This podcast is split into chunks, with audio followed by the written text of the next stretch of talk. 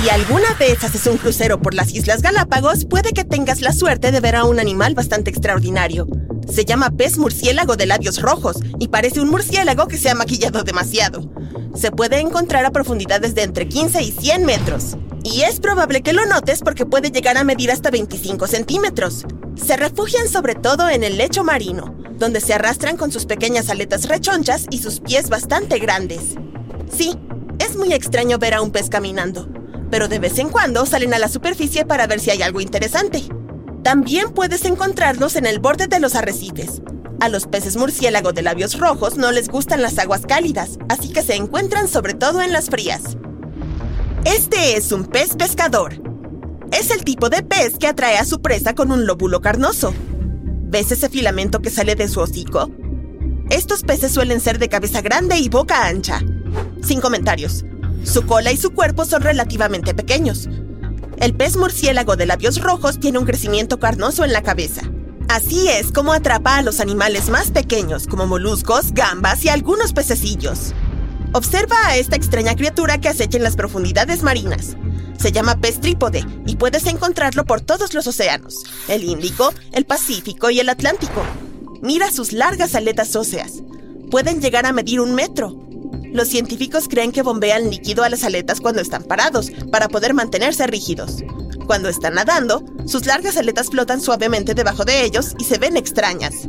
Cuando están erguidos, también parecen un poco raros, pero hay que reconocer que esa posición es genial. La evolución le dio al pez trípode la capacidad de sentarse sobre sus largas aletas y así ser más alto.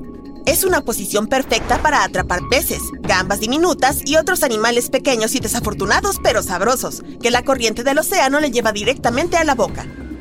Es un mecanismo perfecto si lo piensas.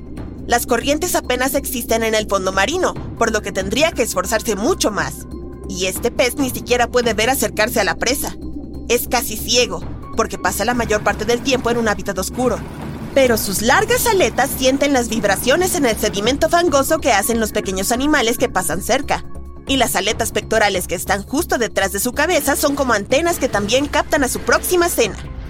Debes admitir que no has visto animales de aspecto tan gruñón como el de esta anguila brosmio.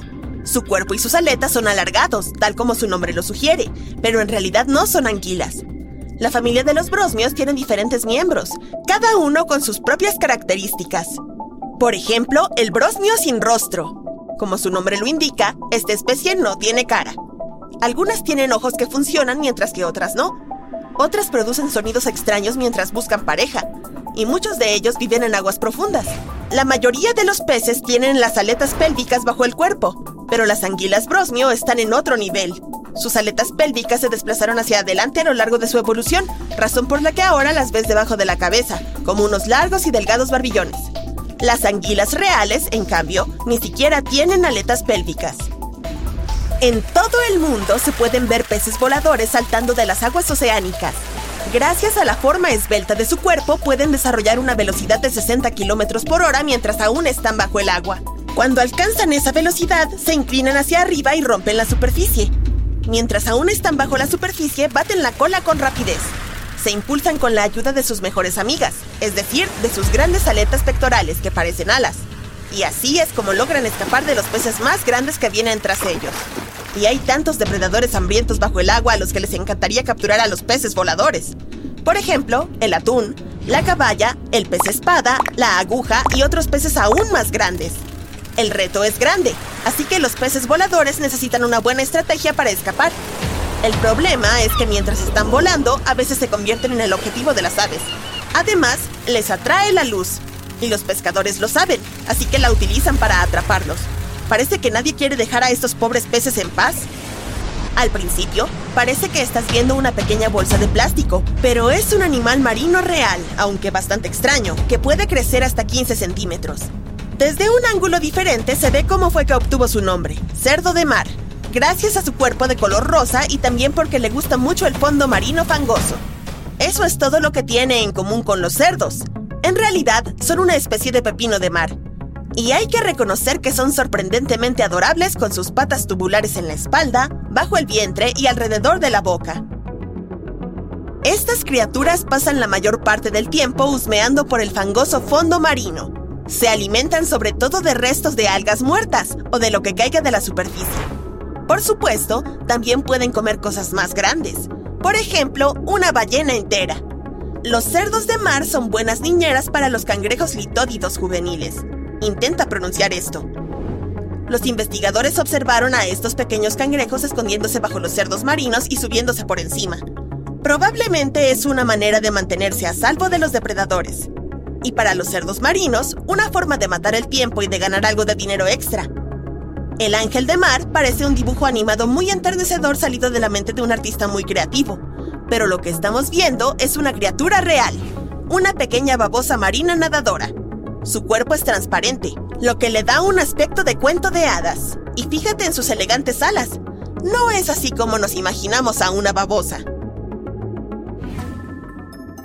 Si les dieran a elegir, preferirían quedarse en aguas frías. Los caracoles y las babosas pertenecen a un grupo de animales llamados gasterópodos, que suelen tener las patas musculosas. Pero en el caso de los ángeles de mar, estos apéndices tienen aspecto de alas, con las que no tienen problemas para nadar en aguas abiertas. Tampoco tienen caparazón. Pero no te dejes engañar por su dulce apariencia angelical. Estas criaturas son bastante astutas. Utilizan sus tentáculos y esta pieza llamada rádula cuando quieren sacar a otros caracoles nadadores de sus caparazones. Cuando observé por primera vez a esta criatura llamada sifonóforo gigante, no sentí miedo porque parece un cien pies. Pero, ¿cuán grande puede llegar a ser? Bueno, puede estirarse hasta tener 40 metros de largo. Sigue sin parecerme tan temible, pero aún así no me gustaría enfrentarme con él. Es como si fuera una larga cuerda que está paseando por las profundidades. Aunque parezca una cuerda tonta que no hace nada, este animal tiene una serie de partes muy especializadas. Cada sector tiene cierta capacidad. Algunas de sus partes se encargan de capturar a las presas, mientras que otras digieren la comida. Algunas participan en la reproducción, mientras que otras son las que dirigen la acción de toda la cuerda, vaya, quiero decir, cuerpo, al nadar. Este animal es bioluminiscente, lo que significa que produce su propia luz. Cuando choca contra algún objeto en su camino, su tallo emite una luz brillante. ¿No es precioso el pulpo Flapjack? Con sus brazos rechonchos y palmeados, sus grandes ojos y las aletas que recuerdan a orejas. Realmente adorable. Por lo general, deambula por el fondo marino. Le gusta pasar la mayor parte del tiempo allí, ya que es donde puede relajarse y tumbarse como un panqueque. Y cuando siente que es hora de ir a alguna parte, este pequeño pulpo nada o planea sobre el lecho marino. Agita sus aletas mientras mueve sus tentáculos. Y no se parece en nada a un pulpo. Más bien luce como una gelatina que palpita. Bueno, sí, es raro.